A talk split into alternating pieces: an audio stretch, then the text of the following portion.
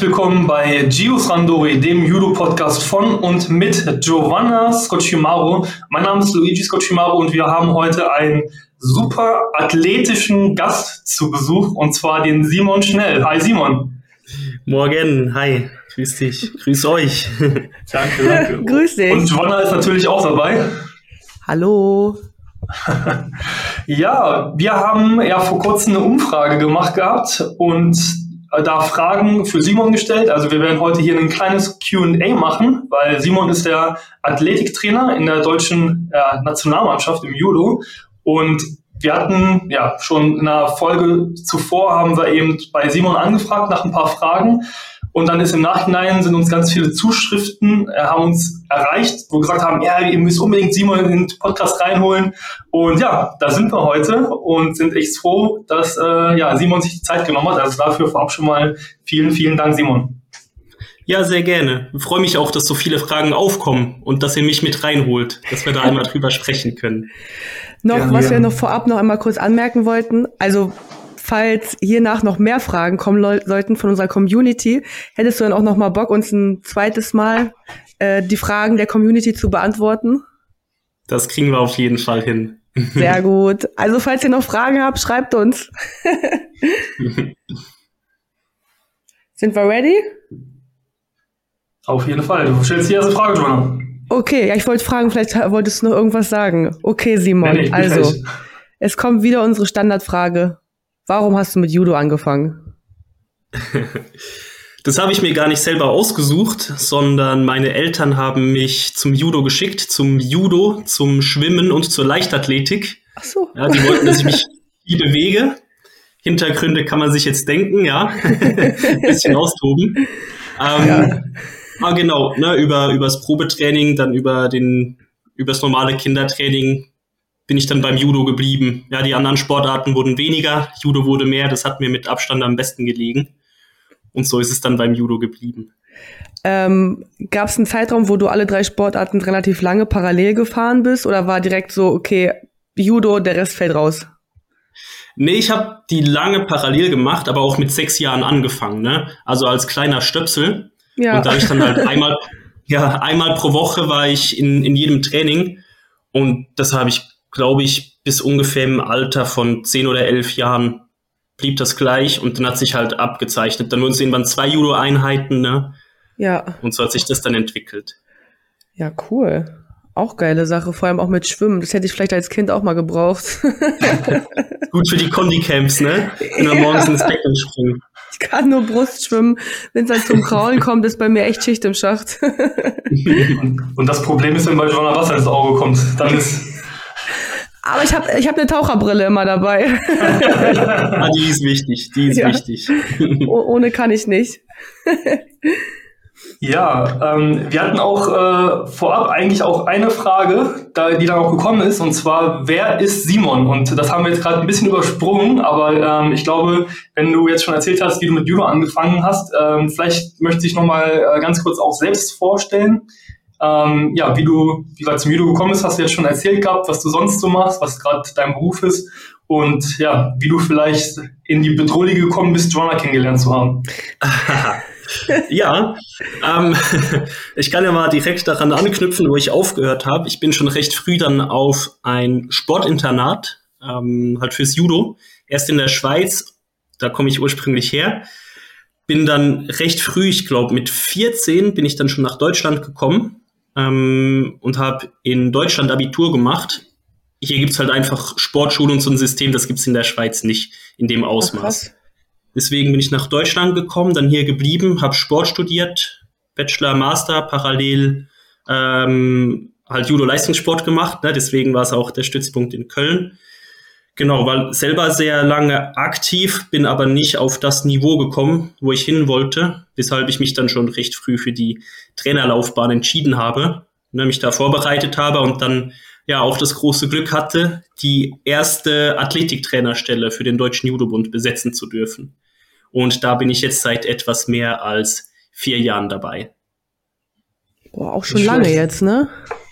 Auch schon Weilchen, auch schon Weilchen, das stimmt. Ja, das stimmt. Aber wolltest du schon immer Trainer werden? Also war es wirklich dein Ziel oder hast du gesagt so, oder wolltest du spezifisch auch Judo-Trainer sein oder warst du, okay, wenn ich Athletiktrainer werde oder Ausdauertrainer oder Kraft, oder ja, okay, Krafttrainer ist ja bis Athletik oder in irgendeinem anderen Bereich, hätte dich das auch zufriedengestellt? Ich wollte oder mein ursprünglicher Plan war, Personal Trainer zu werden. Ah. Ich hatte auch mit Studienbeginn dann eigentlich schon die Fitnesstrainer-Lizenzen und alles angefangen. Ähm, und tatsächlich, kurz bevor dann die Stelle geschaffen wurde, habe ich auch bei einem Personal Training Studio schon angefangen zu arbeiten. Hatte da schon meine erste Kundin. Und dann kam irgendwann ne, die Stelle Athletiktrainer. Ja. Das war der ursprüngliche Plan. Ah, die ist extra für dich geschaffen worden, die Stelle? N nicht extra für mich, nicht extra für mich, sondern ähm, ich glaube, das war vor allem äh, Richie Trautmann, der so eine Stelle haben wollte. Ja. Und dann wurde die für den DJB geschaffen. Und die haben dann halt nach einer Besetzung gesucht, ne? Und dadurch, dass halt Richie zum Beispiel auch in Köln ja als Bundestrainer aktiv war und Simon ja auch in Köln war, hat sich das ja, glaube ich, dann relativ gut ergeben. Beziehungsweise du natürlich auch die Grundvoraussetzungen dafür hattest, das muss man ja auch sagen. Ja, beziehungsweise ich musste mich dann schon auch noch bewerben und alles, ne? Da wurden mehrere ja. Bewerber eingeladen, da gab es dann auch Vorstellungsgespräche und alles. Ähm, das war aber ganz lustig und zwar, ich habe da selber auch noch trainiert, nicht mehr Vollgas auf Leistung, ja, nicht mehr international. Ich habe da nur noch ein bisschen Liga gekämpft und sowas. Ja. Also dann habe ich da irgendwann nach dem Randori-Training, saß ich da am Mattenrand, habe mich noch ein bisschen gedehnt. Ja, und plötzlich stand Richie neben mir. Und wir kannten uns schon, wir hatten auch so schon mal ein bisschen gequatscht und alles. Ich hatte auch für meine Ausbildung mal mit ihm was zusammen gemacht, mit Periodisierung im Krafttraining. Aber ah, dann stand der plötzlich neben mir und fängt an, mich auszuquetschen, so zum Athletikbereich. Ne? Ja. Ich, hatte, ich war fertig, ich war fix und fertig. Ich hatte keine Ahnung, um was es ging, aber irgendwie hat sich wichtig angefühlt. Ne? habe ich ihm da Rede Antwort gestanden und dann, ich glaube, ein, zwei Wochen später hat er sich nochmal gemeldet, dass die jetzt eine Athletiktrainerstelle schaffen und ob ich mich da bewerben möchte. Ja. Und so geil. hat das dann seinen Lauf genommen. Vor allem so nach dem Randori, jeder kennt man hat sich so richtig ausgepowert und so die letzten drei genau. Gehirnzellen noch irgendwie so zusammengekratzt, damit man das jetzt über die Bühne kriegt. Zwei bis drei Liter Flüssigkeitsdefizit. Ja. Aber das war ja dann quasi echt wie so ein Bewerbungsgespräch und ich kann mir vorstellen, am Ende vom äh, Training dann gedehnt, wahrscheinlich auch oberkörperfrei. Also so wäre ich auch gerne mal zum Bewerbungsgespräch gegangen. Nicht verkehrt, oder? Verschwitzt in Judohose oben ohne. genau, genau. Ähm, ja, du hast gerade schon so ein bisschen äh, darauf eingegangen mit dem System Sportschule und dass das in der Schweiz nicht äh, so richtig gab. Ähm, bist du, das habe ich jetzt gar nicht mehr richtig mitbekommen, bist du dann direkt nach Köln gegangen, damals als äh, 14-Jähriger, oder warst du irgendwo anders, wo du ein Abi gemacht hast? Ich war in Kaiserslautern. Ah, okay. In Rheinland-Pfalz, genau. Das war genial. Das war genial. ja, wir, waren, wir waren im Internat. Ja, viele stellen sich Internat ja schlimm vor. Es war der Wahnsinn, weil einfach der gesamte Freundeskreis direkt ein paar Türen nebendran ist. Ne? Ja, wir hatten ja, dann unter dem Internat den Kraftraum. Wir hatten neben dem Internat die Judohalle. Wir hatten direkt daneben die Schule, direkt darunter die Mensa. Es war der Wahnsinn.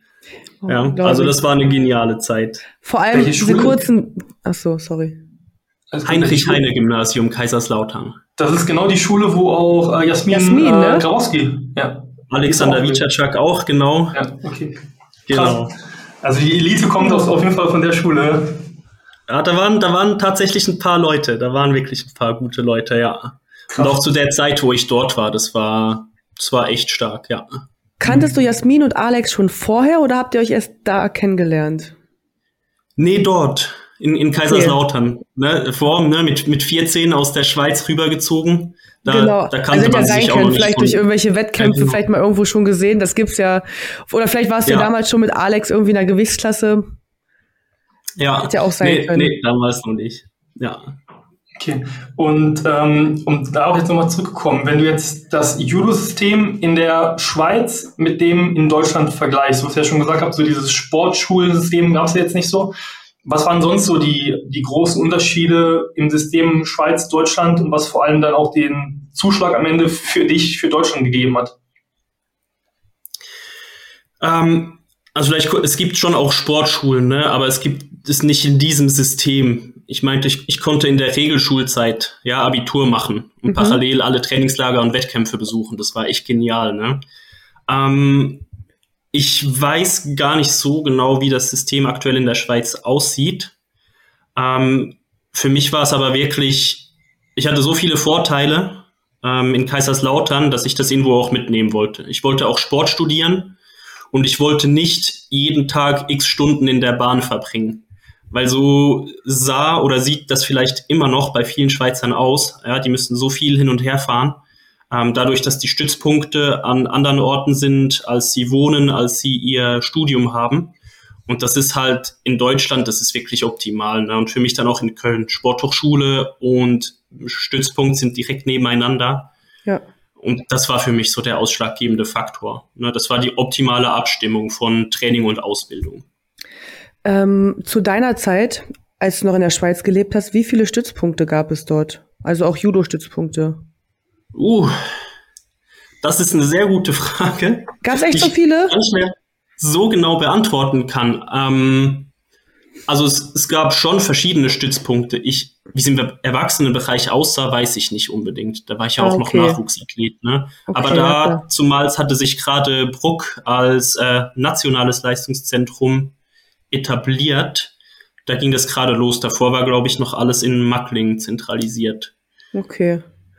Ja. Und warum genau für, also Kaiserslautern, wie weit war das damals von deinem Heimatort entfernt?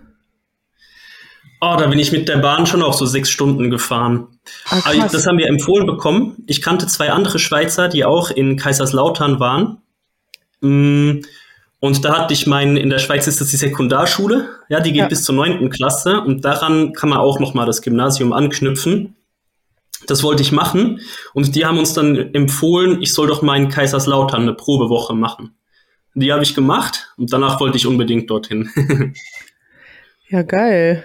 Also ähm, so viel zum Thema unbedingt. Du hast ja schon erwähnt, dass du mit 14, wie gesagt, nach Kaiserslautern gegangen bist. Fiel es dir schwer, dein Heimatland zu der Zeit, zu dem Zeitpunkt zu verlassen? Oder warst du eher so geil, da kann ich Judo, äh, mein ganzes Training verbinden, kann zur Schule gehen, habe ich jetzt richtig Bock drauf. Also als, ich glaube, so als Kind ist mhm. das vielleicht entweder man hat krass Heimweh oder ist so geil, ich bin von zu Hause weg. Eigentlich, nee, Heimweh hatte ich nicht wirklich. Ich habe mich da total drauf gefreut. Ja, auch okay. da echt da schon ordentlich fürs Judo gelebt und ja, wurde da auch super aufgenommen. Ne? Also mir ging es dort echt gut. Okay. Das Einzige, was ich von Anfang an extrem vermisst habe, ne, sind die pünktlichen Züge. Boah, ich bin nicht gar nicht mehr. Wir waren heute noch. Ihr müsst euch das vorstellen, ja? Ihr könnt in der Schweiz, ihr steigt in diese Bahn, ihr guckt auf die Uhr, zack, die Minute der Abfahrtszeit ist voll, es geht vielleicht zwei, drei Sekunden und der düst los, ja? Und dann komme ich das erste Mal nach Deutschland, habe 40 Minuten zum Umsteigen und verpasse meinen Anschluss. Echt? Das war mein Start nach Deutschland. Also ich markiere mir schon mal, wenn wir die Folge mit dir rausbringen, markieren wir Deutsche Bahn. ja. Ey, krass. Oh, das ist, das wäre auch ein, das wäre jetzt auch ein gutes Meme irgendwann, wenn wir TikTok haben, Luigi. Ja, genau. Aber bei der Deutschen Bahn muss man aufpassen. Die haben auf jeden Fall einen relativ äh, starken äh, ja, Social-Media-Bereich. Die, ja. die gehen auf jeden Fall gegen. ja, die schießen ja, richtig gegen. Das ist schon witzig. Aber ähm, das notiere ich mir gleich auf jeden Fall. Und ähm, wie alt warst du dann, als du nach final nach Köln gegangen bist? Also das nach Köln bist du jetzt zum Studieren auch gegangen, oder? Ja, 18. 18? 18 war ich da. Ah ja, okay. Also vier Jahre. Bis das war es dann auch der Zeitpunkt, wo dann Jasmin und Alex nach Köln gegangen sind. Ich weiß gar nicht, seid ihr ungefähr gleich alt? Also ja. ungefähr ja, aber. Nee, die sind beide älter als ich. Mhm, aber mit Jasmin war ich in der gleichen Klasse. Okay. Sie kam ein bisschen nach mir, meine ich. Und Alex kam auch äh, ein oder zwei Jahre, ich glaube zwei Jahre nach mir, dann nach Köln. Ah. Aber wir kamen so ein bisschen gestaffelt an. Ja. Okay. Du hast ja jetzt äh, ja, den Alexander Witscheschak schon erwähnt gehabt. Ich glaube, den kennt in Judo Deutschland auch quasi jeder. Äh, ja, Weltmeister, also extrem ja, krasser Athlet und hat die deutsche Flagge für uns immer gut hochgehalten, international. Ähm, wie war das für dich? Du warst ja dann auch sein Trainingspartner. Wie war so diese ich sag mal, dieses Erlebnis mit ihnen dann auch zu trainieren, ihn dann auch zu erleben auf diesem Weg, äh, so erfolgreich zu werden und diese Partnerschaft, in Anführungszeichen, also Trainingspartnerschaft, aber auch natürlich die Freundschaft wahrscheinlich, die ihr dann entwickelt habt. Das war schon eine sehr geile Zeit, auf jeden Fall. Ja, das war, das war sehr intensiv. Ähm, ich glaube, das ist grundsätzlich so, ja. Alle, alle Champions, alle, die, die, die so weit nach oben kommen, die sind alle total eigen, ne? Und ja. so, ja, das, das ist einfach so, ne? Jeder auf seine Art. Und so war auch Alex. Ähm, für Alex war es immer sehr wichtig, sein eigenes Ding zu machen. Und das haben wir auch gemacht im Training. Wir haben sehr viel individuell gemacht und wir haben uns da gegenseitig extrem gepusht. Ne, das war, das war wirklich cool. Ähm, ja, und dann natürlich diesen, diesen Erfolg miterleben zu können. Ja, es, es gab ein paar Rückschläge. Ähm, er wollte ja auch 2016 natürlich zu den Olympischen Spielen. Da glaube ich dann irgendwann Denguefieber hat ihn erwischt. Dann hat er sich nochmal an der Rippe verletzt und die letzten Qualiturniere konnte er nicht mehr richtig mitnehmen. Da gab es einiges. Ähm, aber ja, wir haben dann rausgeholt, was ging. Ne, wir haben da richtig viel zusammen gemacht. Wir hatten, also mit der Rippe da Probleme hatten, haben wir super viele Griffstrategien gemacht. Ja, wir hatten eins bis dreißig, wir hatten durchnummeriert. Ja, se seine Dinger. Ja, ja, wow. wir, wir, haben uns da richtig reingehängt. Richtig viel gemacht. Das habe ich damals natürlich alles nicht so in dem Ausmaß wahrgenommen. Ja, wir haben ja trainiert, einfach Vollgas gegeben, so cool, ne? Und als sich das dann natürlich mit dem Titel ausgezahlt hat, das war, ja, es war kaum zu fassen. Das habe ich am Anfang gar nicht kapiert, ja. Eigentlich sind das ja die Athleten, die dann manchmal da stehen und noch gar nicht wissen, was abgeht, aber ich wusste auch ja. nicht, was abgeht. also ich sag dir ganz ehrlich, also natürlich, Judo ist ja so vielseitig, aber wenn du mich jetzt fragen würdest, 30 Griffstrategien so, keine Ahnung. Null. Ja, das war, das war verrückt. Aber ist, war das dann eher so, dass Alex selber auf diese Idee gekommen ist? Oder ihr so selber irgendwann so beide sagt so, ey, komm, lass jetzt mal hier so und so viele Griffstrategien aus, äh, aus, aussuchen, aufschreiben? Nee, das, das, ging, das ging von Alex aus. Das ging von Alex aus. Wir haben die auch nicht aufgeschrieben, ne? Ja. Das hat ah, okay. sich einfach entwickelt. Das hat sich einfach entwickelt. Eigentlich so ein bisschen so ein, so ein Taktiker wie Ole Bischof. Ja. So von ja, ich denke schon, ich denke schon. Alex ist ja auch bekannt für seinen Griffkampf, ne? Ja, ja. ja. Also ich glaube, was bei Alex auch echt, wie du halt sagst, so ein bisschen schade war, dass er halt durch seine ganzen Verletzungen einfach so, ja, nicht so seinen Erfolg oder die Leistung hätte bringen können, wie es wie es vielleicht möglich wäre. Und ich glaube, da, wo er an seinem Zenit war, halt auch so viel verletzt war, dass es halt irgendwann so war, so, wenn du einfach gesund oder wenn du nicht verletzt gewesen wärst, wäre, glaube ich, richtig durch die Decke gegangen. Ja, wer weiß, vielleicht wäre sogar noch mehr möglich gewesen, ne? Aber ja. ich meine, er hat einen, Weltmeistertitel geholt, ne? Er hat das, das ja auch mal mit einer Bronzemedaille nachgelegt, ne? Also das ist echt. Ja. Muss man erstmal schaffen, ne? ne? Ja, ja, ja, auf jeden Fall. Also, ja. das war schon ordentlich. Genau, die Frage, warum bist du ein Athletiktrainer geworden, ähm, hat sich ja schon so ein bisschen geklärt, würde ich mal sagen. Oder hast du da noch irgendwas zu ergänzen? ja, also ne, das war wirklich eigentlich schon immer so mein, mein Thema. Da habe ich ja. mich schon früh ausgebildet, da habe ich selber auch viel gemacht und sich viele auch schon, bevor ich Athletiktrainer war, immer wieder mal ein bisschen bei mir erkundigt, ne? Ja. Weil ich da halt so in der Thematik drinne war. Und genau, ne, wirklich dann darüber, dass diese Stelle im Deutschen Judobund geschaffen wurde, das war natürlich ein, ein, riesiges Glück. Ja, auch mit dem Timing. Ja, ja, das genau, auf jeden ich glaube, ich glaube, den ganzen Hintergrund sonst den habe ich schon erzählt. Genau. Also ich glaube, was man dazu auch noch sagen kann, ich glaube, das ist für uns halt natürlich auch sehr, sehr praktisch, gerade auch wenn wir auf diesen Konditionstrainingslagern sind. Also ich sag mal so, ich war ja auch schon vorher mit Claudio unterwegs und die haben sich auch gute Zirkeltrainings und Krafttrainingseinheiten ausfallen lassen oder über, überlegt. Aber jetzt natürlich mit dir ist natürlich deutlich professioneller. Und du weißt natürlich ganz genau, wie man dann uns äh, gut fordert. Also jetzt zum Beispiel auch nach Südafrika sind ja ein paar Fragen gekommen und da mit dem Training hast du uns auch echt, glaube ich, wow, das war echt hardcore. Aber es ist halt das cool, wenn man so sieht, so, ey, okay, wie man halt auch selber über sich hinauswachsen kann, wenn man einfach beißt und weil als Sportler, man ist irgendwie ehrgeizig, will das erreichen und das ist dann halt auch irgendwie danach ein geiles Gefühl. Man, in dem Moment quält man sich aber wenn man es dann geschafft hat, denkt man sich halt so, geil, Maschine. Ja, ja, auf jeden Fall. Also es ist schon, die Stelle ist schon sehr dankbar, finde ich. Ich habe halt wirklich die Möglichkeit, mich komplett auf den Athletikbereich zu fokussieren. Ne? Ja. Und vorher haben das halt die Judo-Trainer gemacht. Die haben sich auch viele Gedanken gemacht und sich reingehängt. Aber die sind natürlich hauptsächlich Judo-Trainer. Und du kannst ja. nicht die Judo und Kraft und Ausdauer und Beweglichkeit und ja. alles. Das, das geht nicht. Ne? Ja. Und ich habe halt diesen, diesen vollen Fokus und kann dann auch entsprechend planen. Ne? Jetzt in Südafrika, ich, ich weiß gar nicht, wie viel du da auch schon erzählt hattest wir haben so ein Minutentraining gemacht. Nee, nicht Minutentraining, also einen anderen fiesen Zirkel. Ja. Da haben wir mit, mit sechs Runden haben wir angefangen, ne? Mit einer Minute Pause. Mit einer Minute Pause dazwischen. Es waren fünf oder sechs Übungen am Stück, immer 10, ja. 20 Wiederholungen weg, eine Minute Pause und wieder rein. Das ist ja schon unmenschlich, ne? Wir haben mit sechs Sätzen angefangen und jede Einheit um einen Satz erhöht, bis wir am Ende bei zehn waren. Sechs ist schon hart, ne? Aber wenn man einmal drin ist und jedes Mal nur einen Satz mehr macht, dann summiert sich das natürlich ordentlich, aber es ist machbar. Ne, und so, ja, was ihr da rausgeholt habt, am Ende geleistet habt, das aber war echt geil. Ich, ich sag mal so, ja, das stimmt, also das merkt man auch, aber man muss sagen, 10 ist schon hart, aber dann 10 für Beine und direkt hinterher 10 für Arme ist auch ganz schön hart gewesen. das stimmt. Den also, Kopf haben wir am Ende auch noch mit trainiert, das ist so. Das ja. ist so. Das war Körper und Psyche. ja. Das auf jeden Fall. Aber ich glaube, manchmal muss man beim Krafttraining auch ein bisschen den Kopf mittrainieren, damit man auch diese mentale Stärke wirklich kriegt, weil es ist ja auch so, okay, ich könnte jetzt aufgeben, weil es ist zu anstrengend, aber das ist genau der Punkt, wo man dann halt weitermachen muss, damit man über ja. sich hinauswachsen kann.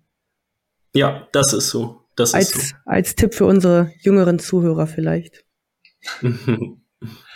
Ähm, ja, bevor wir jetzt gleich ähm, zu den ja, QAs kommen, die gekommen sind, also uns war auf jeden Fall auch wichtig, dass du dich auch nochmal vorstellen kannst, dass du auch nochmal erklärst, wie du zum Judo gekommen bist und so und erklärst, was quasi grundlegend, wer du bist, was du machst. Kommen jetzt, wie gesagt, diese Fragen, das ist ein bisschen, ja, ist kein richtig roter Faden, sondern einfach wirklich eine Frage nacheinander weg. Also alle, die jetzt zuhören, äh, ne, wie gesagt, das ist, äh, glaube ich, der Charakter von so einem QA. Bevor wir da aber reingehen, würde mich nochmal abschließend interessieren bei diesem Thema mit dem Athletiktrainer. Du hättest ja jetzt zum Beispiel auch vielleicht eine Athletiktrainerstelle bekommen können beim, ich weiß nicht, beim Deutschen Ringerbund oder sowas oder bei irgendwelchen anderen Sportarten. Wie sehr glaubst du, hilft dir das, dass du selber auch in diesem, in dieser Judo-Bubble drinne warst, dass dann jetzt quasi dieses Training auch oder dieser Athletiktrainer für Judoka auch zu sein? Es hilft mir sehr. Es hilft mir sehr stark. Ähm, es ist absolut zentral als Athletiktrainer, dass du die Sportart richtig verstehst. Ähm, weil das Endziel, und das ist super wichtig, ja. und das müssen sich alle Athletiktrainer auch immer wieder bewusst machen, es geht nicht darum, maximal stark an der Langhantel zu werden, sondern maximal stark in der Sportart. Ne? Und deswegen, alles, was wir an der Langhantel machen, ist natürlich auch ausgerichtet auf das, was nachher auf der Matte stattfindet. Und es soll ein möglichst hoher Übertrag stattfinden. Und dafür ist es natürlich super wichtig zu verstehen, was da auf der Matte abgeht. Das kann man auch, wenn man nicht aus der Sportart kommt. Man muss sich natürlich entsprechend da reinfuchsen und damit beschäftigen. Aber ja, dass ich da schon so tief drin bin, ne, auch die ganzen spezifischen Übungen kenne und da auch so einen Übertrag dann herstellen kann, das ist natürlich super. Ja. Perfekt. Ja, super. das glaube ich auch. Also vor allem auch du, du kannst diesen Umsatz, glaube ich, auch gut testen. Dadurch, dass du halt auch Judo machst, kannst du zum Beispiel gucken, wie reagiert zum Beispiel diese Übung, sag ich mal, im Judo-Training oder was würde sie für, oder was hätte sie für Auswirkungen? Und das ist halt natürlich auch sehr, sehr wichtig. Ja, ja. Okay. Ähm, ja, wie gesagt, kommen wir jetzt zu den QAs und wie gesagt, also jetzt, wir haben natürlich auch nicht alle Fragen mit einbeziehen können, weil wir wollen es jetzt auch nicht zu ausufernd machen, aber wir haben, glaube ich, schon einige Bereiche mitbekommen und wie gesagt, alle, die, die zuhören, zuschauen, wenn ihr, wie gesagt, noch äh, mal ein Update, Teil 2 mit, mit Simon haben wollt, dann lasst uns das gerne äh, da und informiert uns nochmal, schreibt uns. Das wäre auf jeden Fall wichtig und wir sehen auch, wenn ihr dieses Video liked oder die Show, wenn ihr die bewertet, dass euch das gefällt. Von daher macht es auf jeden Fall. Und zwar die erste Frage, die gekommen ist, ähm, Judo-spezifische und allgemeine Tipps und Tricks für den Muskelaufbau nach Verletzungen. Hast du da welche? Und das ist vor allem auch spannend, weil die Frage auch gekommen ist, weil ja Giovanna auch äh, ja ein bisschen verletzungsbedingt ausgefallen war damals.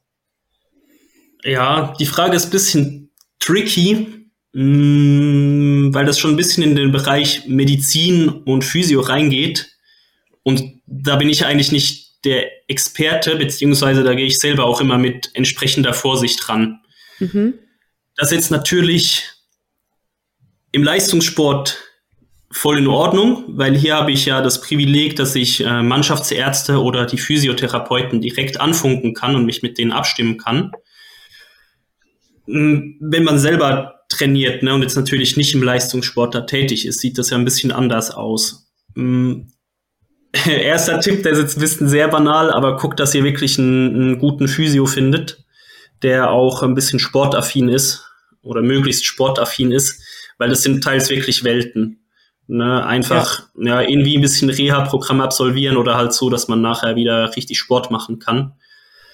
Ähm, es, ist, es ist wirklich schwierig, da konkret was zuzusagen zum Muskelaufbau nach Verletzungen. Also ich glaube auch den Tipp, den du jetzt hier mit dem Physiotherapeuten gegeben hast, ist natürlich auch sehr wichtig. Und ähm, da muss man halt auch sagen, es kommt, glaube ich, auch immer darauf an, was genau es für eine Verletzung ist und wo man dort genau drauf eingehen muss. Weil ich denke, es ist erstmal wichtig, dass man, zum Beispiel jetzt wie bei mir, wenn man, dass sich das Kreuzband gerissen hat, dass man erstmal die entsprechende Muskulatur wieder aufbaut, bevor man in die judo-spezifischen Techniken oder Dinge eingehen kann. Also so würde ich das erklären. Ja, ja, das, auch, das auf jeden Fall. Na, in der Regel, gerade nach einer OP oder sowas, äh, gibt es ja auch immer sehr klare Anweisungen oder auch bei Verletzungen. Ja. Ne? Wie lange braucht eine Struktur, um zu verheilen? In der Regel kann man da schon auch etwas früher dann, also halt ne, nach ärztlicher oder physiotherapeutischer Vorgabe mit Athletiktraining beginnen, um da entsprechend wieder Muskulatur aufzubauen. Dass da einfach ein gewisser Schutz wieder vorhanden ist. Ja. ja. Und erst wenn der in einem vernünftigen Ausmaß sitzt, dass man dann wieder ins Judo geht in die unkontrollierteren Bewegungen, ne, wo ja. man nicht alles selber in der Hand hat. Ja. Und dazu muss man halt auch sagen, auch wenn man den Muskelaufbau macht im Kraftraum, man kann halt diese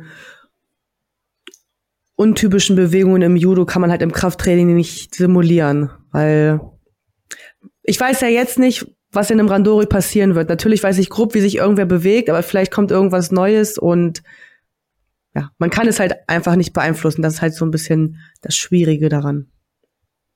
Ja, genau. Ähm, kommen wir direkt zur nächsten Frage. Hast du irgendwelche Ideen für spezielles Aufwärmtraining oder auch Stretching oder auch, hier sind wir wieder, ähm, Rehabilitation für Ex-Verletzte?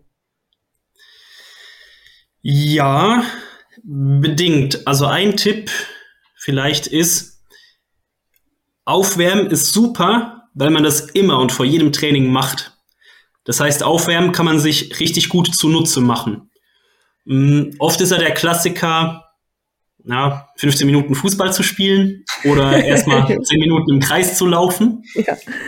Man kann die Zeit aber auch anders nutzen. Ja, man kann da sehr gezielt Inhalte reinpacken. Das gilt jetzt eigentlich so ein bisschen für alle Bereiche jetzt für die Verletzten zum Beispiel, ja, oder Leute, die schon Verletzungen gehabt haben und dann präventiv dran arbeiten. Man kann in so ein Aufwärmen auch einfach Präventionsübungen reinpacken. So hat man immer einen fixen Zeitpunkt, wo man die auf jeden Fall macht. Oder im Kindertraining.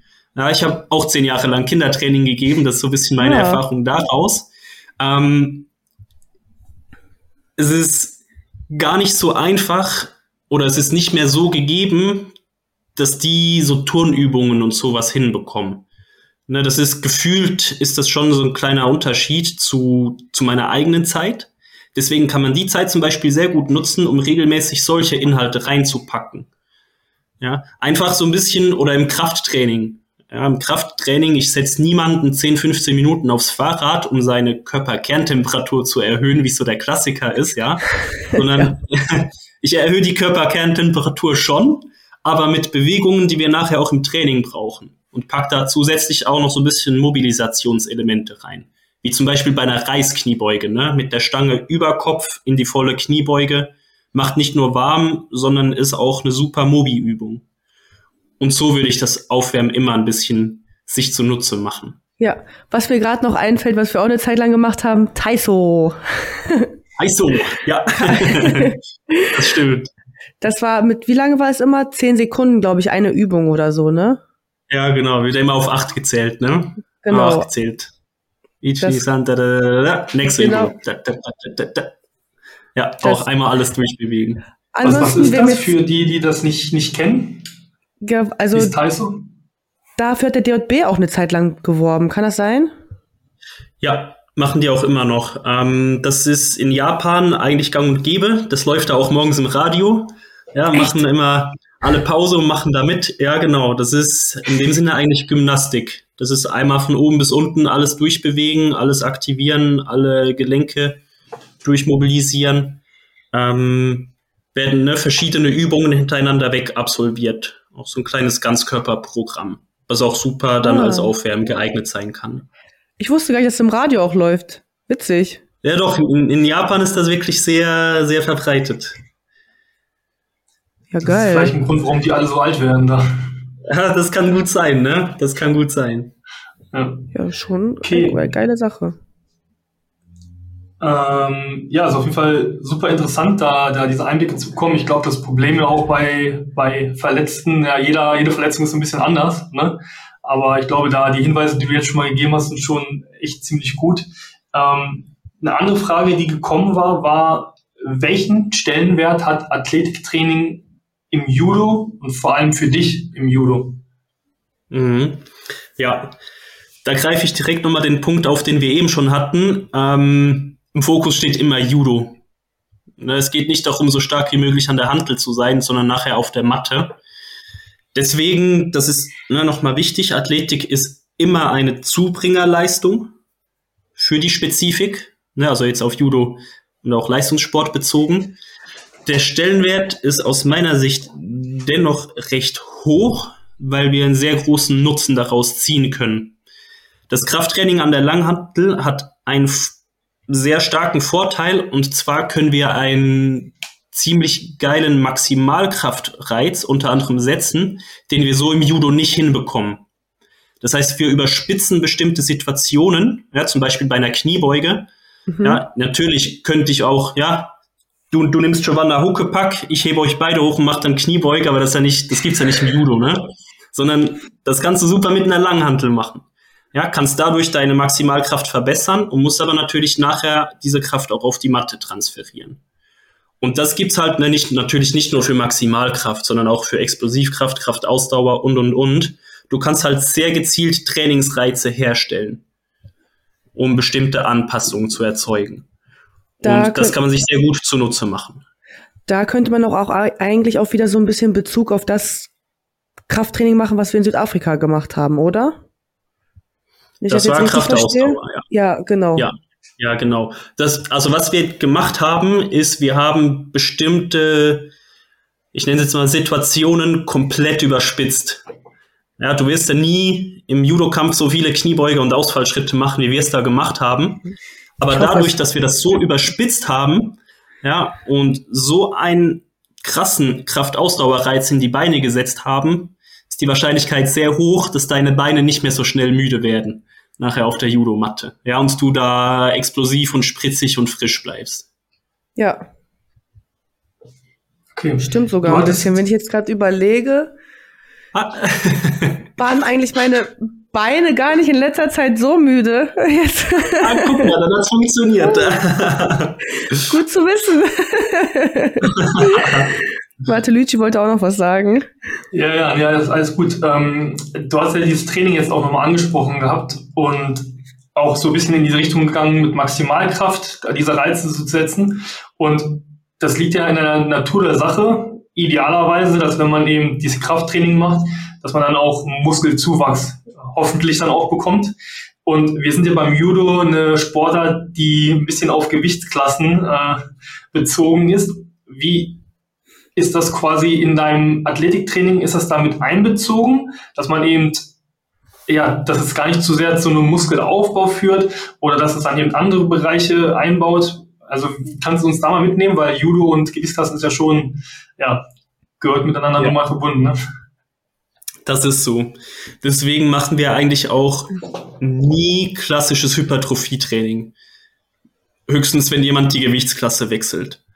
Ja, aber das ist, das ist oft, also so ganz, ganz stark vereinfacht ist das über die Wiederholungszahlen vorgegeben. Also ganz klassisch ist der Bereich acht bis zwölf Wiederholungen sind Hypertrophie-Training. Und das sind wir eigentlich nie. Wir sind die allermeiste Zeit im Maximalkrafttraining oder IK-Training dann auch, eine intramuskuläre Koordination, also irgendwie sechs Wiederholungen abwärts, dafür mit höheren Lasten. Oder wir machen ganz was anderes und machen Kraftausdauer. Na, wie jetzt diesen Zirkel mit Kniebeuge, Ausfallschritte, Frontkniebeuge, Beinbeuger, ja. Wadenheben, ne, wo dann wirklich ein Kraftausdauerbereich angesteuert wird. Und das ist ganz gezielt auch deswegen, weil halt wirklich niemand noch schwerer werden darf. Ja, ja, vor allem dann muss man ja auch noch so sagen, ich sag mal so, Muskeln wiegen auch immer mehr als Fett und wenn man dann halt auch nur noch Muskeln hat, das ist ja auch das Schwierige für die Männer zum Abnehmen, dann ist dann irgendwann auch nicht mehr viel da. Also ich glaube, als Bestbeispiel kann man da auch Sebi nehmen, der da schon, Sebi Seidel, der ja schon echt immer sehr, sehr durchtrainiert ist und wenn er auf seine 66 runtergekommen ist, ich glaube, der hatte wahrscheinlich nur noch zwei Prozent Körperfett gefühlt, oder? So wie trainiert wie er dann aussah. Also, viel war nicht mehr da, das stimmt. Können wir ihn ja mal irgendwann fragen, wenn wir ihn einladen, wie viel Körperfett hattest du, als du 66 ja. Kilo hattest? Ob er das mal gemessen hat, das wäre ganz spannend, das stimmt. Ja, das sah schon echt brutal aus. Ähm, was sind persönlich für dich deine drei Top-Übungen für Judoka, vor allem auch im Kraftraum? Das ist ein bisschen schwierig. Ähm, also Nummer eins ist auf jeden Fall umsetzen beziehungsweise Gewicht heben. Ob umsetzen oder reißen ist mir relativ einerlei. Wir machen meistens nur eines, weil wir einfach, wir sind keine Gewichtheber und haben nur begrenzt Zeit und Möglichkeiten. Ne? Ja. Umsetzen erfordert aber eine entsprechende technische Ausbildung. Deswegen ist das vielleicht nicht für alle so interessant oder relevant. Vielleicht, wenn wir Umsetzen ausklammern, so ganz klassisch, würde ich dann empfehlen, sehr banal zu trainieren. Also banal im Sinne von sehr simpel, ja. Beugen, ziehen, drücken. Kniebeuge, Bank ziehen, Bank drücken. Das wäre so ganz klassisch. Ja. Ja, da ist so ein bisschen alles drin. Das sind so die, diese, diese Grundbewegungsformen, die wir halt brauchen. Und genau die würde ich dann auch angehen. Ja, ich glaube, das sind auch Übungen, die kennt jeder, die kann ja jeder machen, ohne jetzt groß auch Verletzungsrisiken zu haben. Ich glaube, das ist ein guter, guter Tipp. Und da ähm, noch als kleinen Hinweis vielleicht, wenn ihr, ähm, fällt mir gerade so ein, falls wer da Kniebeuge macht, holt euch Gewichtheberschuhe oder auch Crossfit-Schuhe. ja. Sehr, sehr wichtig, damit ihr einen äh, stabilen Halt, kann man Halt sagen? Ja, stabilen Stand, genau. Genau. Damit die Ausführung ja, auch besser wichtig. ist. Ja, also diese klassischen Sportschuhe haben ja eine super weiche Sohle. Ja. Wenn man damit dann Kniebeuge macht, runtergeht und die Füße wackeln hin und her, die Knie bewegen sich natürlich mit, dann sieht das oft nicht so gesund aus. Ja, und vor allem, wenn man halt wieder hochkommen muss. ja. dann ist noch. Und dann geht immer, ne? Hoch wird dann spannend. X-Bein und man sich aus seinen X-Beinen irgendwie so rausmanövrieren muss. Hast du überhaupt äh, diese Gewichtheberschuhe, Joanna. Ich habe das äh, in Südafrika, habe ich da die ganze Zeit diese Bilder gesehen von allen anderen. Und ich glaube, du hattest so Sportschuhe einfach nur an, oder?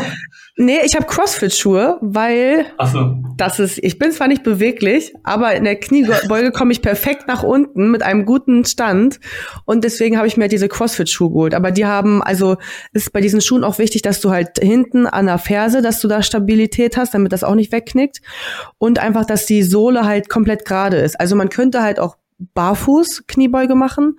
Aber es ist halt natürlich aus sicherheitstechnischen Gründen im Gym nicht logischerweise nicht erlaubt.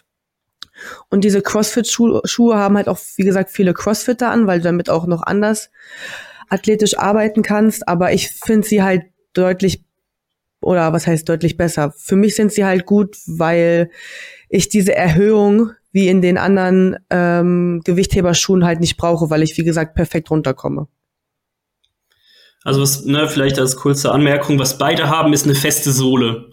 Und das ist sehr wichtig. Ähm, Gewichtheberschuhe, die sind aber nochmal ein, ein deutliches Stück fester. A haben sie diese Fersenerhöhung und B ist diese Sohle wirklich sehr hart und auch nicht flexibel. Und die CrossFit-Schuhe, die sind flexibler, ne, gerade für so Ausfallschritte oder sowas. Da kann man dann wesentlich besser mit denen arbeiten. Ja. Okay, also ich nehme für mich mit, weil ich bin gerade so auf so einem kleinen Barfuß-Schuhe-Trip. Äh, ist anscheinend nicht geeignet, ja. Ist auch, ist auch nicht verkehrt. Ist auch nicht ja. verkehrt. Ähm, Barfuß hat auch viele Vorteile. Bei, bei der Kniebeuge wird immer ein bisschen diskutiert, gerade mit viel Zusatzgewicht, wie sich das denn auf das Fußgewölbe auswirkt. Ne, die einen sagen, dadurch wird dein Fuß flacher, andere sagen, Quatsch, alles gut, kein Problem. Da, da habe ich keine Antwort, die weiß ich auch noch nicht. Aber es bietet sich schon an, vieles barfuß zu machen, beziehungsweise Barfußschuhe, die geben ja auch viel Platz im Schuh, ne? Dass auch deine Zehen und alles besser arbeiten können. Und das hat natürlich auch viele Vorteile. Ja, wir als Judoka haben den Vorteil, dass wir eine Barfußsportart machen. Da aber Leute, die in der Regel nur so ne, normale Schuhe tragen, die einem da alles einengen, da bietet sich sowas vielleicht auch an. Ja. Ja, cool. Guter, guter Hinweis auf jeden Fall. Nicht, dass du jetzt deine Barfußschuhe nicht mehr anziehst. Das war ja auch nicht. ja, ja, nee, jetzt ich, überlege ich mir nochmal. Das muss ich mir dann anhören. ähm, du hast auf jeden Fall jetzt äh, sehr stark erwähnt gehabt, dass ihr eben super viel mit Langhandeln macht, ihr wirklich viel im, im Gym unterwegs seid.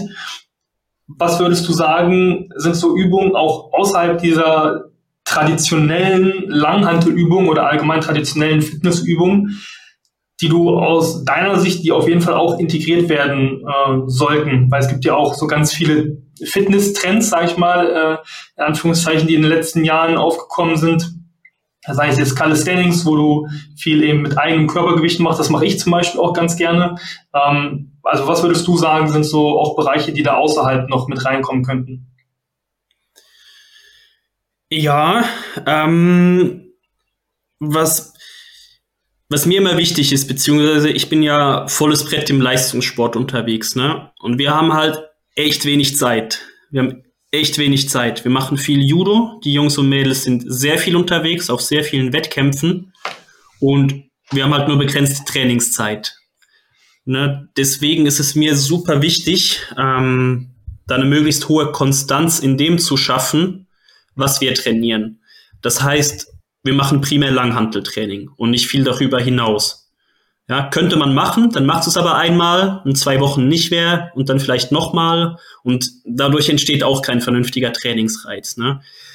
Deswegen, wer so viel trainiert oder auch wer nur sehr wenig Zeit zum Trainieren hat, vielleicht nur ein paar wenige Male in der Woche oder vielleicht nur einmal die Woche ein Athletiktraining machen kann, den würde ich eigentlich empfehlen, das nicht zu wild zu gestalten, ja, nichts zu Verrücktes und nicht jedes Mal komplett was anderes, sondern sich so ein bisschen die Basics rauszusuchen, die am besten zu dem passen, was man eigentlich machen will. Ja, sagen wir jetzt, das ist Judo, die am besten zu Judo passen und daran dann dran zu bleiben.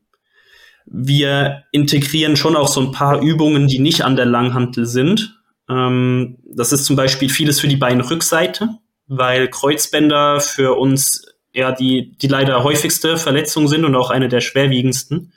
Ne, und eine starke Beinbeugemuskulatur ist sehr stark mit dem Schutz von den Kreuzbändern assoziiert. Ja. Deswegen machen wir da viel. Ne, klassische Beinbeugerübungen, so das High-End oder das End-Level wären dann Nordic Curls. Kennst du die? Äh, sind die Nordic Curls, wo ich auf dem Bauch liege und das dann so mit meinem Bein so anziehen muss?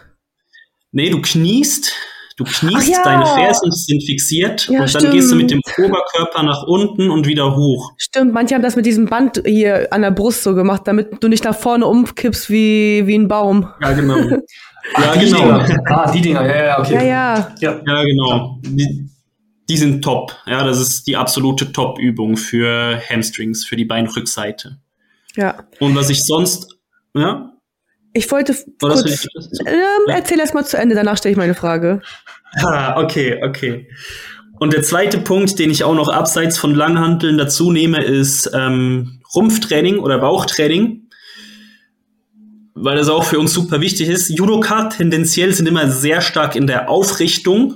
Ja, also haben oft einen sehr starken unteren Rücken. Und da kommt es dann oft ein bisschen zu so einer Disbalance im Bereich Rumpf, vorderer Rumpf, Bauch. Und was hier vielleicht eine Anregung ist, gerade für Judoka, ich würde gucken, dass man nicht nur Kraftausdauerübungen macht für den Bauch. Das ist so der Klassiker, ja. Hier Plank eine Minute halten, 50 Sit-ups, was weiß ich. Sondern da eher guckt, dass man auch auf etwas maximal kräftigere Bauchübungen kommt. So ein Klassiker wäre der Ab-Roller. Also ne, mit, mit, so einem, mit so einer Rolle nach vorne auszurollen und wieder ranzuziehen im Kniestand. Oder was ich auch sehr gerne mache, ist Scheibenwischer im Hang. Das heißt, an der Klimmzugstange hängen, die Füße nach oben ziehen, ja, zu den Händen und dann wie so ein Scheibenwischer mit den Füßen nach links, nach rechts, nach links, nach rechts. Ja, das sind beides Top-Übungen für den Bauch. Macht Igor immer, sehe ich immer im Krafttraining.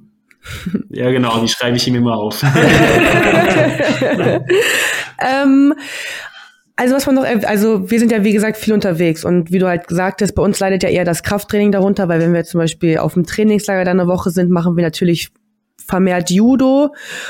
Ähm, gibt es für dich dann auch so ein Alter, wo du sagst, so okay, da sind die Athleten noch nicht so viel unterwegs und da wäre es gut, mit Krafttraining einzusteigen, damit sie für die Zukunft ähm, gut austrainiert und aufgebaut sind? Oder sagst du, mh, hm, im jungen Jahren lieber noch kein Krafttraining machen, lieber erst, wenn man 18 oder wenn man volljährig ist? Das wird eine sehr individuelle Geschichte sein. Ähm, es hängt auch viel mit den Möglichkeiten zusammen, die man hat. Mhm. Ne, ich hatte jetzt das große Glück, ich war auf einer Sportschule und wir hatten die Zeit und Möglichkeit und ich habe schon, glaube ich, mit 13 Jahren angefangen mit Krafttraining. Okay. Das sieht dann aber nicht so aus, dass ich eine schwere Kniebeuge mache, ja, und versuche Maximalkrafttraining zu machen, sondern es sieht dann mehr so aus, dass das eine technische Grundausbildung ist. Und wenn man das schon früh mitbekommt, ja, ich glaube, mit, mit 14 haben wir angefangen mit Techniktraining Gewichtheben und davon habe ich immens profitiert.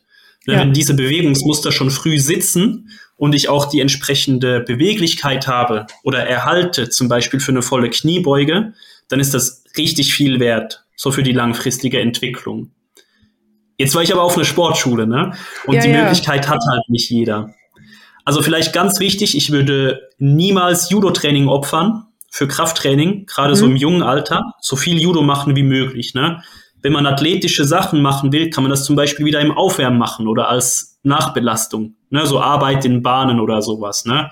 Kennt ihr ja alle hier im Bauchlage da mit den Händen ziehen und sowas. Da ja. gibt's ganz viele Geschichten. Ähm, aber per se Krafttraining, wenn man die Möglichkeit hat, kann man schon recht früh damit einsteigen. Fokus aber technische Ausbildung und nicht so früh so viel Gewicht wie möglich zu bewegen. Okay. Das soll erst kommen, wenn man die Techniken alle sauber beherrscht.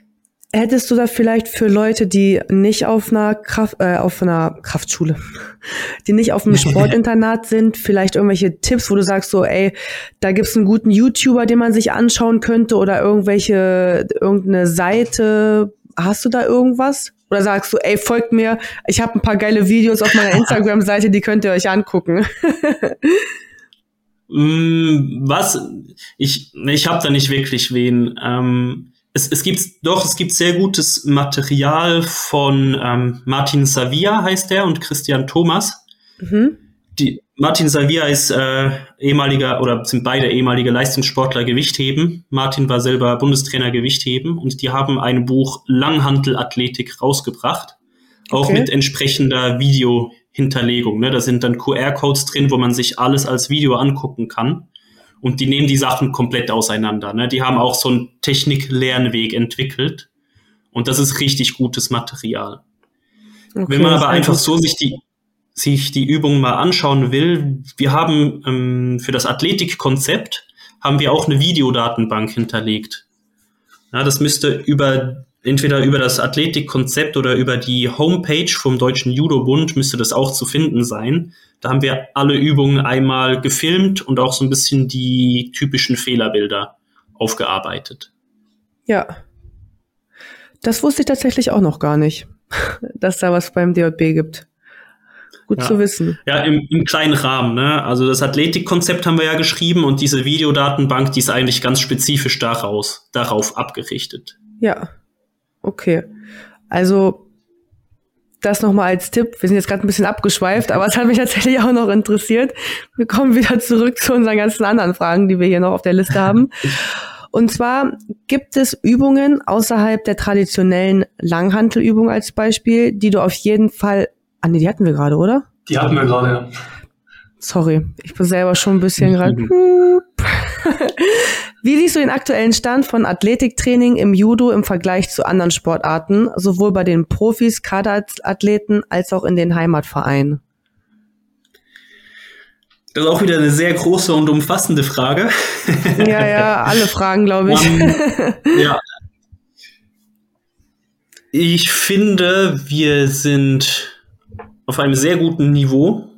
Judo ist auch anders als viele andere Sportarten, ähm, weil wir halt wirklich ein direktes Messen der Maximalkraft mit einem Kontrahenten oder einer Kontrahentin haben was halt wirklich erfordert, dass wir auch wirklich hohe Maximalkraftlevel erreichen. Natürlich spezifisch, aber das gehen wir halt auch im Kraftraum an. Das heißt, ich denke schon, dass wir anders trainieren, also mit einem anderen Schwerpunkt trainieren als viele andere Sportarten. Wie das jetzt aber wirklich im Vergleich ist, ist etwas schwierig zu sagen. Also ich glaube, als Deutscher Judo-Bund waren wir schon, gehörten wir mit zu den Verbänden, die schon früher auch einen Athletiktrainer hatten das etabliert sich mehr und mehr auch in allen anderen Verbänden. Ja. ja. das heißt, da passiert auch sehr viel. Ich glaube, so einen kleinen Vorsprung haben wir da schon. Ja, das wusste ich tatsächlich ich. auch so noch nicht. Ja, Weiß also, ich nicht 100 Prozent.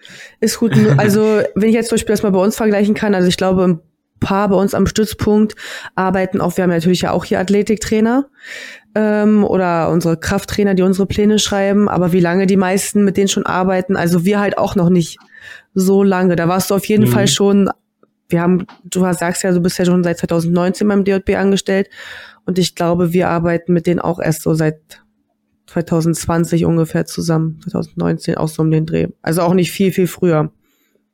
Ja, okay, okay.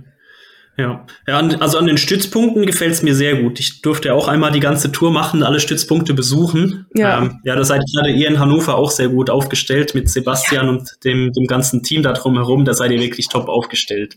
Ja, also es nee, gibt auch einige andere Stützpunkte, genau, ne, die auch mit, die auch einen Athletiktrainer haben oder mit Athletiktrainern zusammenarbeiten. Also da, das, das ist wirklich gut aufgestellt. Wie es dann so in den, in den äh, Vereinen ist, kann ich aber nur, nur schwer sagen. Ja. Davon bekomme ich, bekomme ich zu wenig mit. Ja. Okay.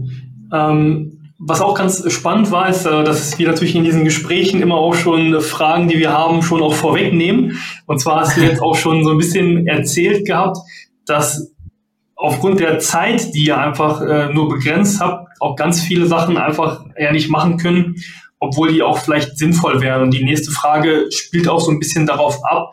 Also was wären Sachen, die du, wenn mehr Zeit sein würde, so deine erste Prio wäre, die mit einzubauen, die aber aus ja, organisatorischen, zeitlichen, praktischen, was auch immer Gründen ja nicht einbeziehen werden können, leider. Mhm. Ich würde noch mehr an diesem spezifischen Übertrag arbeiten. Also noch mehr versuchen, diese athletischen Grundvoraussetzungen auf die Matte zu übertragen. Daran würde ich noch mehr arbeiten. Ja, jetzt ist es wirklich so, also aktuell, ne, mit denen, die den, die den Top-Kader-Kalender verfolgen, versuche ich eigentlich primär die Maximalkraft irgendwie oben zu halten. Ja, und auf die WM hin werden wir dann mehr in den Explosivkraftbereich gehen. Aber hätte hätte ich mehr Zeit, denke ich, ja, würde ich, ähm, weil das sagt sich ja dann immer so leicht, aber würde ich noch gezielter daran arbeiten, diese Power wirklich auf die Matte zu kriegen. Wir machen das oft, ähm, wenn wir Explosivkraft trainieren, dass wir eine Langhantelübung mit einer Übung auf der Judomatte kombinieren. Ja, zum Beispiel ein Bankziehen mit einer Zugbewegung oder ein Eindrehen an einem starken Gummiband. Ja, Korea-Gummis heißen die bei uns. Das sind so dicke, feste Zugbänder. Ähm, und an solchen Bereichen, die würde ich, glaube ich, noch etwas größer gestalten und noch mehr ausarbeiten. Klappt das jetzt eigentlich mit der Firma? Dass sie euch das, haben die, haben die schon gutes Maß, die Bänder, oder? Aber wir, wir sind dran. Wir haben, die, die sind auch noch in Produktion. Ja, wir, wir arbeiten mit einer deutschen Firma zusammen. Wir wollen selber dicke Gummibänder anfertigen. Das Projekt ist gerade am Laufen. Wir haben auch schon erste Testbänder bekommen. Ja, mal gucken. Die waren schon mal vielversprechend. Da muss noch ein bisschen justiert werden, aber ich glaube, das wird sehr gut.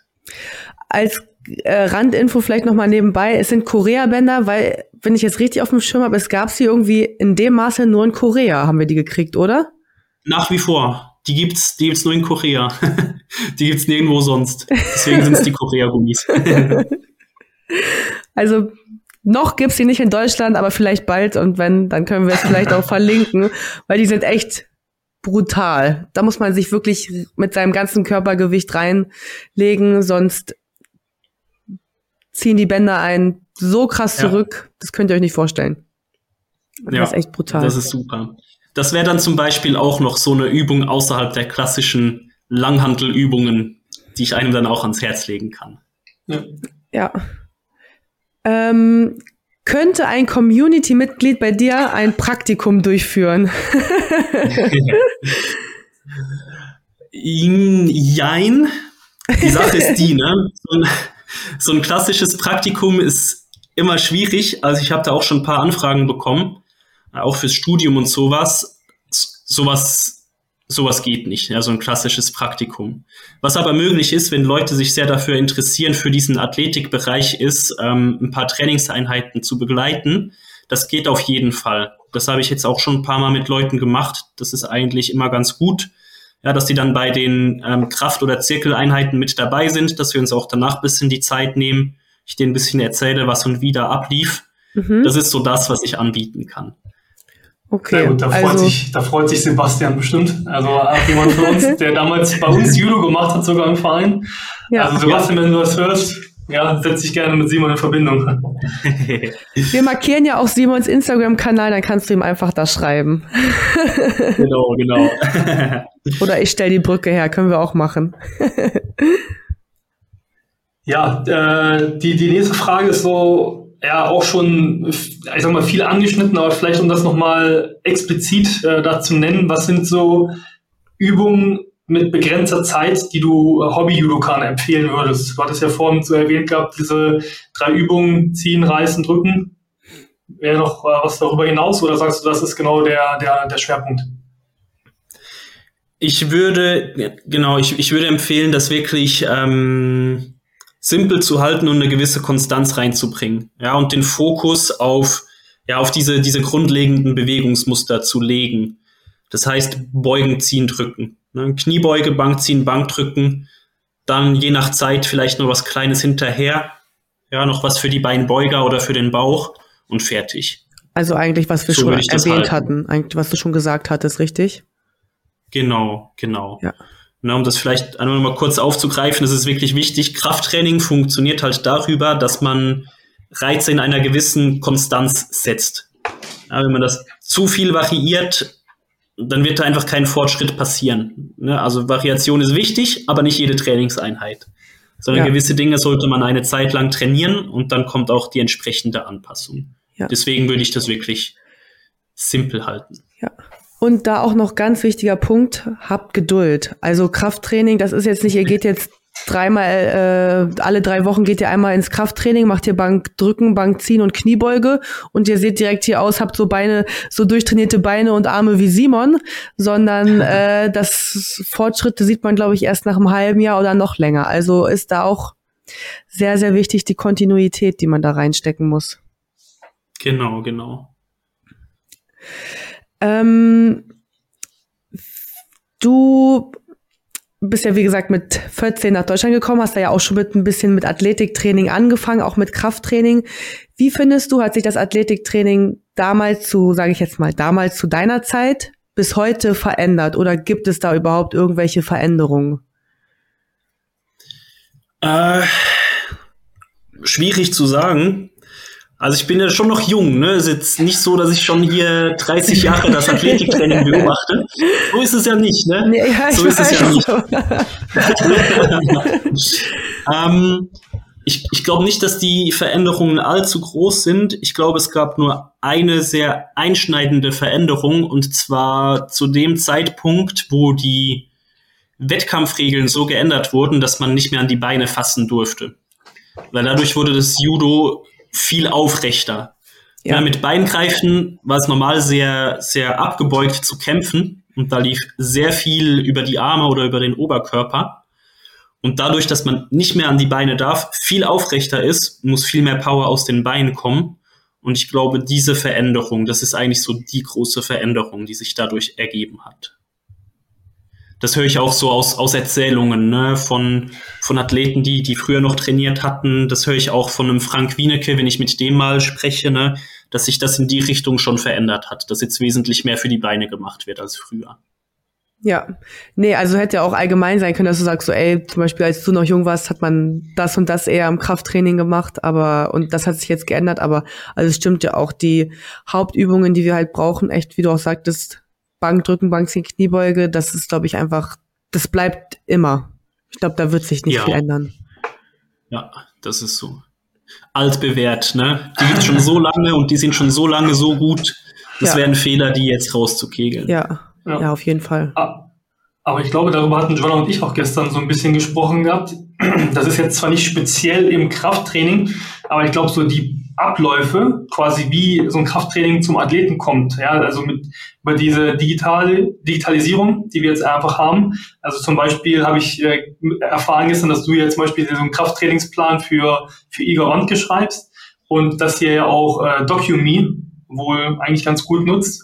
Ähm, wie, wie sehr ist das da mit eingebunden? Weil durch diese Digitalisierung könnten sich ja schon Vorteile ergeben, indem man zum Beispiel bestimmte Themenbereiche, ich sag mal, beschreibt, wo man vielleicht dann auch Trainingserfolge dokumentiert einfach und vielleicht auch Sachen, die einen dann zu Verletzungen gebracht haben oder eben nicht, wo man das dann Training vielleicht auch noch mal ein bisschen drauf abstimmen ähm, kann. Ja, mh, mm, wir sind in der Hinsicht tatsächlich wieder ein bisschen von der Digitalisierung weggegangen. Okay. wieder okay. aufs handschriftliche Dokumentieren. Ähm, ja, das, das hat sich einfach mehr bewährt, ne, selber ein Trainingstagebuch zu führen. Ähm, wir haben Dokumi sehr lange intensiv genutzt. Ich habe da alle Pläne geschrieben. Und was der große Vorteil war, ist, ich konnte dann auch alles direkt sehen, was sie da eingetragen haben. Ne, die ganzen Trainingsgewichte, mit denen die Leute gearbeitet haben. Und auch sehr praktisch war, dass wir uns dadurch so eine Langzeitkurve ausspucken lassen konnten. Ne, wie sich die Kraftwerte entwickelt haben. Ja. Das haben wir aber wieder ein bisschen zurückgefahren. Irgendwie in Summe hat sich dann doch nicht so bewährt. Also die Leute, die Leute wissen jetzt oder alle, die direkt die Pläne von mir bekommen, die wissen, wie sie die Gewichte steigern sollen und machen das jetzt eigenständig. Ja, mit einem Trainingstagebuch schreiben die Gewichte auf, gucken, wo waren sie letztes Mal, was hat wie geklappt, nicht geklappt und wie machen sie es heute. So läuft es aktuell. Was wir aber digital nutzen, das kennst du ja auch, Gio, ist äh, das Schlafmonitoring. Ja. Ähm, das ist richtig cool. Mm, wir legen auch so als kleine Präventionsmaßnahme auch viel Wert auf den Schlaf. Ne, das ist freiwillig, ne, das machen die Athleten, Athletinnen, die das selber wollen, zeichnen ihren Schlaf auf mit einem Ring oder mit einer Polaruhr, ne, da gibt es verschiedene Möglichkeiten und tragen mir dann bestimmte Werte ein die Herzfrequenz, die durchschnittliche, die niedrigste und die durchschnittliche, die durchschnittliche, genau, die durchschnittliche HRV. Herzratenvariabilität, das sind einfach so drei Pulsparameter, die super aussagekräftig sind und die wir dann so über einen längfristigen Verlauf sehen. Na, und das macht dann halt Dokumi, das legt diese langfristigen Kurven an. Da kann ich mir auch so Warnbereiche markieren, ab wo das es gefährlich wird, ne, ab wo das ein Warnsignal da ist. Und so haben wir ein zusätzliches Monitoring, das so auf diesem digitalen Weg läuft. Muss ich fairerweise sagen, habe ich auch lange irgendwie nicht mehr gemacht. Weil ich glaube auch am Überlegen war, weil dieser Ring, das ist echt cool. Der misst das halt auch richtig genau. Also das hat mir dann damals auch Jasmin so ein bisschen erklärt. Der misst dann zum Beispiel auch, wenn man kurz so ein bisschen wach war und noch genauer diese Tiefschlafphasen als diese Uhr. Und ähm, ich glaube, wenn jetzt wirklich einer überlegt, äh, ob man sich so einen Ring holt, der das misst, oder diese Polaruhr, dann bevorzugt, auch wenn der Ring etwas teurer ist, holt euch diesen Ring, weil es einfach viel, viel, viel, viel genauer ist. Der ist auf jeden Fall eine Empfehlung, das ist so, ja. Kann es sein, dass du den auch hattest, gerade Simon? Ja, okay, ja. ich habe schon gedacht. Ja, ja, ich nutze den auch, ja. Genau, da, dazu ja. vielleicht noch, du trägst den ja am Mittelfinger. An welchem Finger sollte man ihn bevorzugt denn tragen? Das, das ist tatsächlich egal, es soll nur nicht der kleine Finger sein. Der ist wohl nicht ganz so gut durchblutet oder nicht so gut messbar wie die anderen. Sonst sind alle möglich. Ah, okay. Einfach am ja, Ringfinger. Das ist ganz praktisch, ja. Verheiratet mit Sport. ja, genau, genau. Nee, aber sehr gut. Also ich finde es vor allem auch spannend. Also das ähm, wollte ich mir sowieso eigentlich für ein Ende auch ein bisschen aufheben. Aber für alle die, die jetzt zuhören, wie gesagt, Simon ist super lange auch selber noch aktiv dabei gewesen. Er macht ja immer noch Trainingseinheiten teilweise mit, habe ich äh, äh, mitbekommen oder mitgehört. Und also ich habe mir bei der Recherche auch, war ich ein bisschen auf deiner Website hängen geblieben. Und kann ich nur empfehlen, also hatten wir gerade schon gesagt gehabt, wir würden Simons äh, Instagram auch verlinken, wo ihr dann auch die Informationen zu seiner Website bekommt. Also schaut auf jeden Fall vorbei, weil er ist nicht nur jemand, der in der Ecke steht und den Leuten sagt, ja, mit einem dicken Bierwoch, was sie zu machen haben, sondern ist, glaube ich, das beste Vorbild. Also absolut durchtrainiert. Also finde ich gut, ja, ähm, dass man das auch lebt, was man, ich sag mal, betet. Also von daher guckt auf jeden Fall bei ihm vorbei, ja. Ähm, Genau, da ist nämlich äh, gleich eine nächste Frage gekommen, die ja ist bei uns ein paar Mal aufgekommen und, und John und ich haben uns dann immer auch so ein bisschen überlegt und gefragt gehabt, hm, also das haben wir jetzt zum Beispiel nie so gemacht, aber mhm. deine Meinung zu Kreatin im Judo und im generell, ob das äh, gesund ist oder schädlich. Also ich persönlich habe sagen, ich habe es noch nie genutzt. Ähm, ja, aber vielleicht deine spezifische und deine Expertenmeinung dazu vielleicht nochmal. Ja, ich habe selber auch mal damit gearbeitet. Ich habe da eigentlich recht gute Erfahrungen mitgemacht. Es kursieren aber auch viele negative Geschichten, gerade so im Judo-Bereich. Ähm, vielleicht ganz kurz, ne? Kreatin ist das mit Abstand am besten untersuchte Supplement, das es überhaupt gibt. Okay. Also sicher, ja, auf jeden Fall. Ne? Es ist wirklich sehr gut untersucht. Ähm, es gibt ein potenzielles oder ja, man, man muss ein bisschen vernünftig damit umgehen. Was Kreatin unter anderem macht, ist auch viel Wasser einzulagern. Das heißt, man muss halt jede Menge trinken. Ne? Sonst sind gerade hier so Krämpfe und sowas sind dann Thema. Also wenn man Kreatin nutzt, viel trinken. Ähm, und es ist nicht so, viele denken ja, wenn ich Kreatin nehme, dann wachsen meine Muskeln. Das stimmt nicht. Ja, Kreatin ist ein Energielieferant Kreatin hilft, schneller Energie wieder bereitzustellen. Und ganz vereinfacht bewirkt Kreatin, dass man jetzt im Krafttraining zum Beispiel eine Wiederholung mehr schafft. Ja, also Kreatin hilft, einen intensiveren Trainingsreiz zu setzen und dadurch eine stärkere Trainingsanpassung zu erreichen. Das ist, was Kreatin eigentlich macht. Mhm. Und jetzt gibt's immer so diese Horror-Stories, gerade aus dem Judo, ja. Da hat jetzt einer einen Aufbaublock gemacht, mit Kreatin zwei Monate durchgepumpt und dann hat er sich beim Judo irgendwie was abgerissen. Es ist super.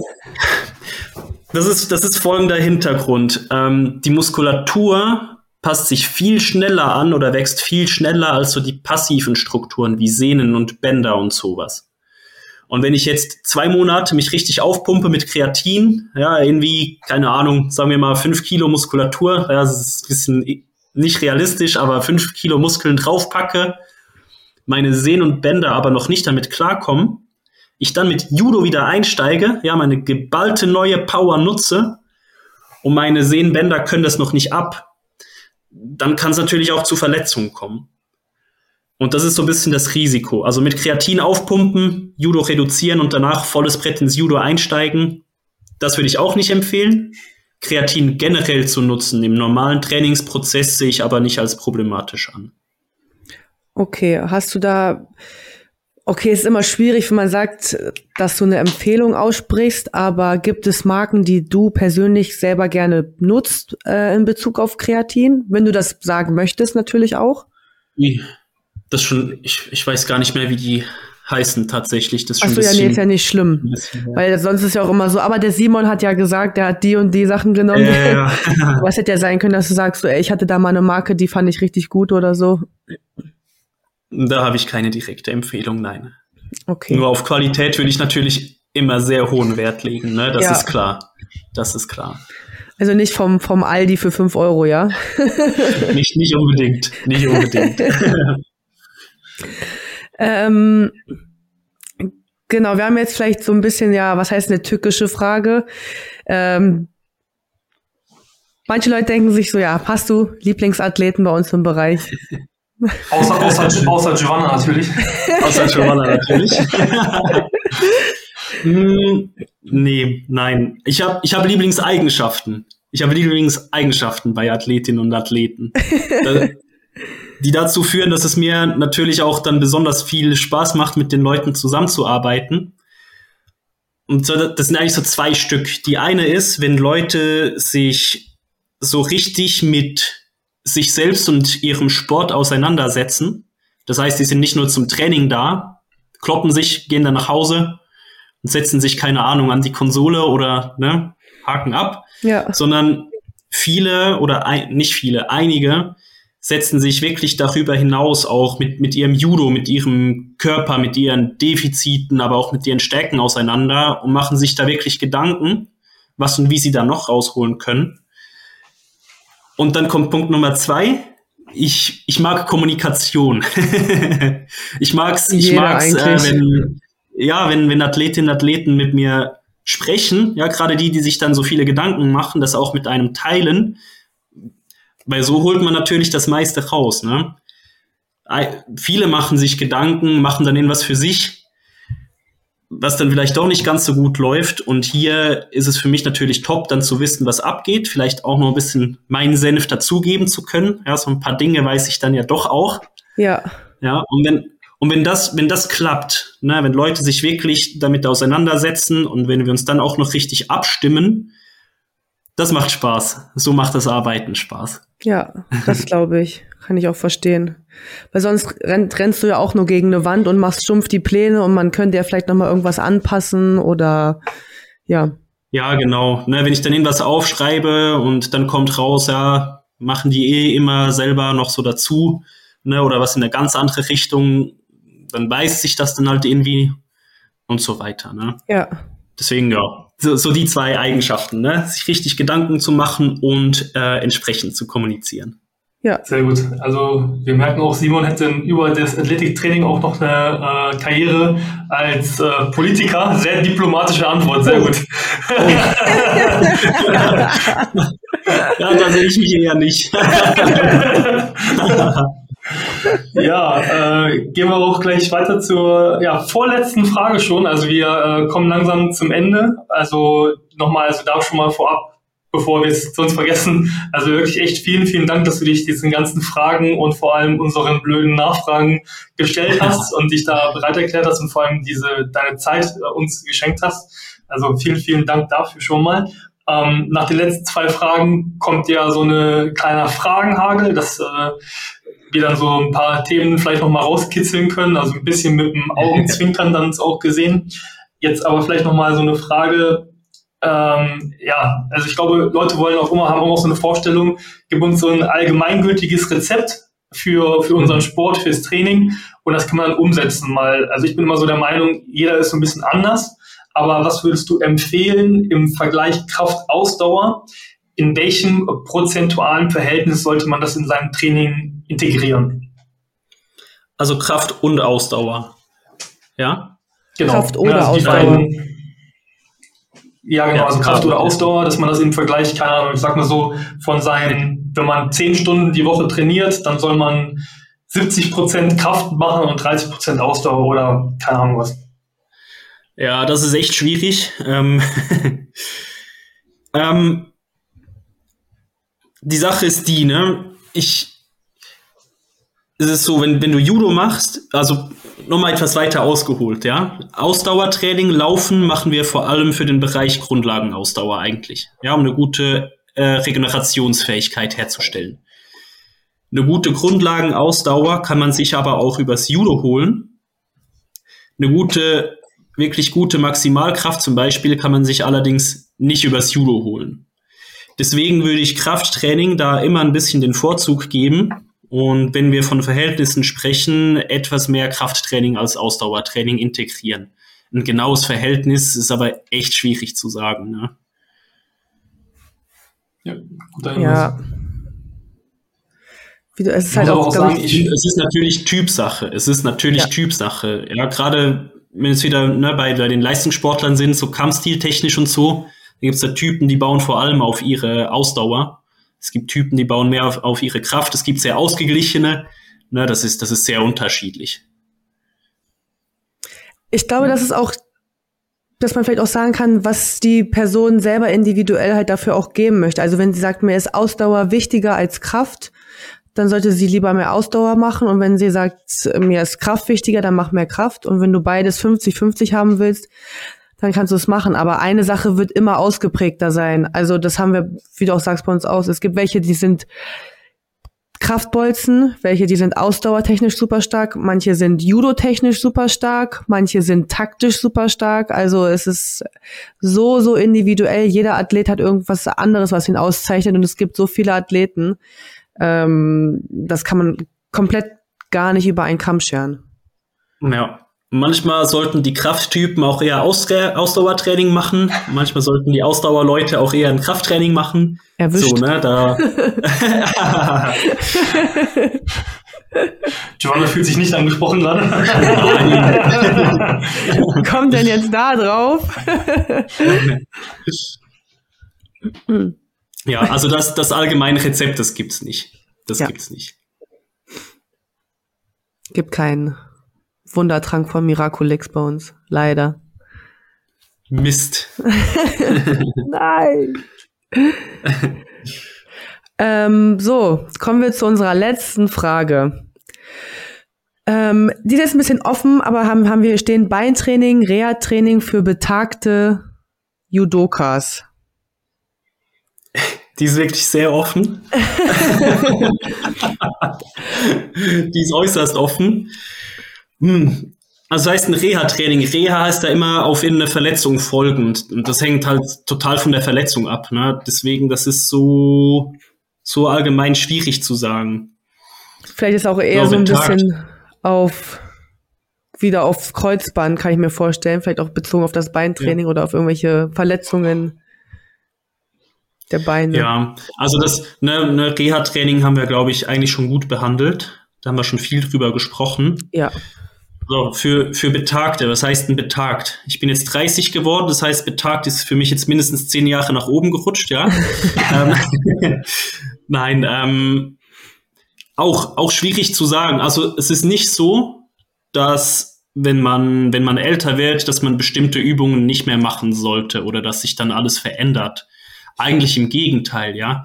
Wenn man gerade so diese, diese Grundübungen an der Langhantel, die, die würde ich eigentlich empfehlen, da immer dran zu bleiben. Ja, das ist, trainiert die Muskulatur, gerade schwere Gewichte auch an der Langhantel trainieren auch Sehnenbänder, Knochendichte, alles drum und dran.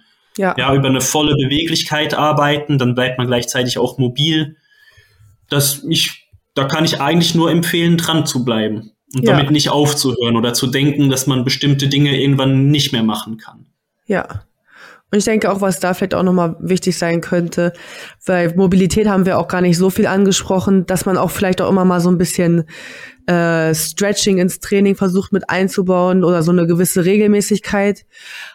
Oder wenn man es sich ins Training mit einbaut, jeder oder sagen wir der Großteil guckt abends vielleicht mal Netflix oder ist am Handy, ist auf TikTok, auf Instagram, was weiß ich, dann die zehn Minuten, die er da investiert oder auch vorm Fernseher sitzt oder hockt, könnte auch einfach mal ein kleines Stretching-Programm mit einbauen.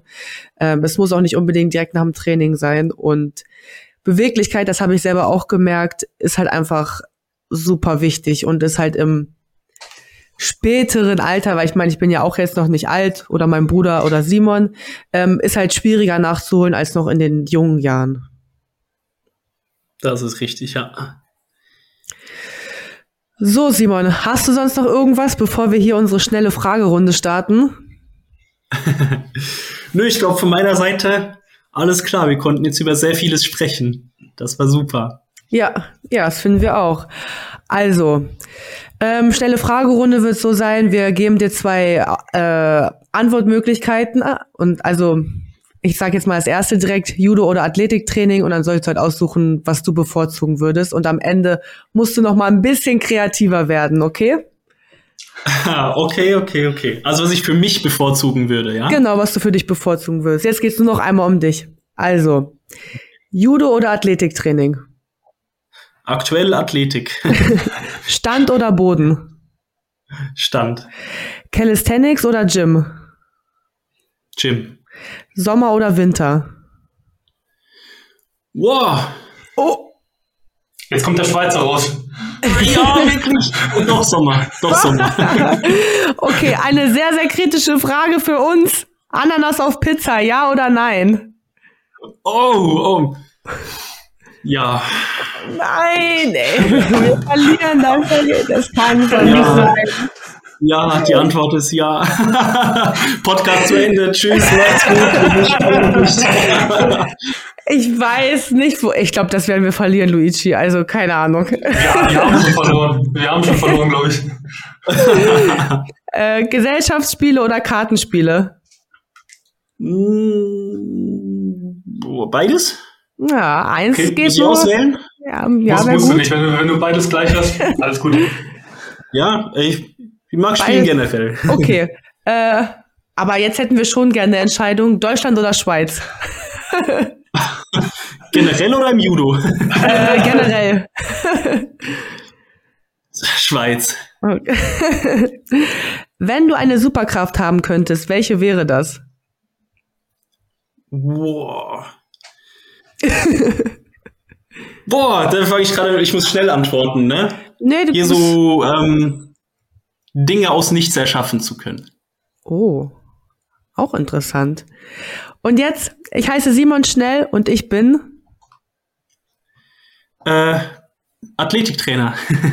Sehr schön. auch gute Antwort. Perfekt. Ja, Sehr also gut. ja, diese schnellen Fragenrunden, die sind natürlich immer ein bisschen äh, ja, pik pikant an der einen oder anderen Stelle, ja. aber äh, ja, vor allem in schön, der Mitte. Noch, ja, genau. ja gut, die waren eher süß als pikant, ne? Wer hat mich genau. über pikant gehabt?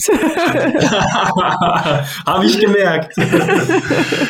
nee, aber wirklich vielen, vielen Dank, dass du dir äh, nochmal wirklich die ganze Zeit genommen hast und da reingegangen bist. Ich glaube, das ist super spannend für alle, die die zuhören. Also wir haben jetzt wirklich von äh, Top-Leistungssportlern gesprochen gehabt, wie das Training bei denen aussieht, haben Hinweise gegeben für, ich sag mal, Breitensportler, Hobbysportler und auch für Verletzte. Und ich glaube, alle, die die zuhören, sind mega dankbar für diese ganzen Informationen, für den ganzen Output, den du jetzt hier gegeben hast, weil ich glaube, jeder, der Judo macht oder angefangen hat, das zu machen, ist egal, auf welchem Level er ist, er kann, glaube ich, immer hier was rausziehen.